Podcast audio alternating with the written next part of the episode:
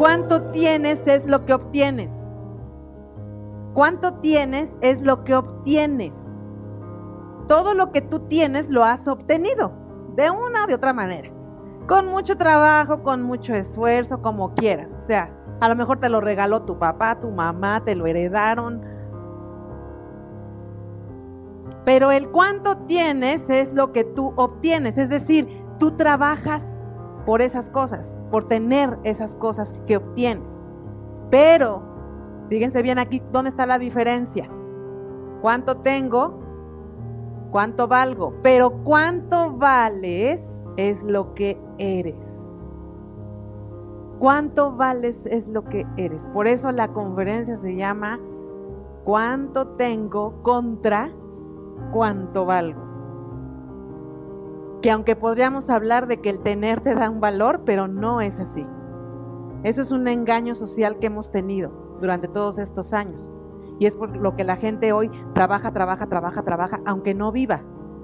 Hoy la gente se dedica a hacer dinero, aunque su familia sea desconocida, aunque no pueda sentarse a comer un taco o sentarse a cenar con su familia. ¿Ok? Entonces, cuánto tienes es lo que obtienes, pero cuánto vales es lo que eres. Y la pregunta sería, ¿qué eres? ¿Qué eres aparte de mujer? ¿Qué eres aparte de mujer? Porque ahorita yo les puedo decir, ¿qué eres? Una mujer. ¿Y qué otra cosa eres? Una mamá. Que conozco muy buenas mamás, pero nefastas esposas.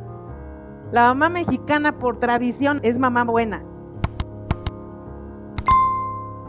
Pero la cultura mexicana de las mujeres mexicanas es eso, es los hijos, los hijos, los hijos.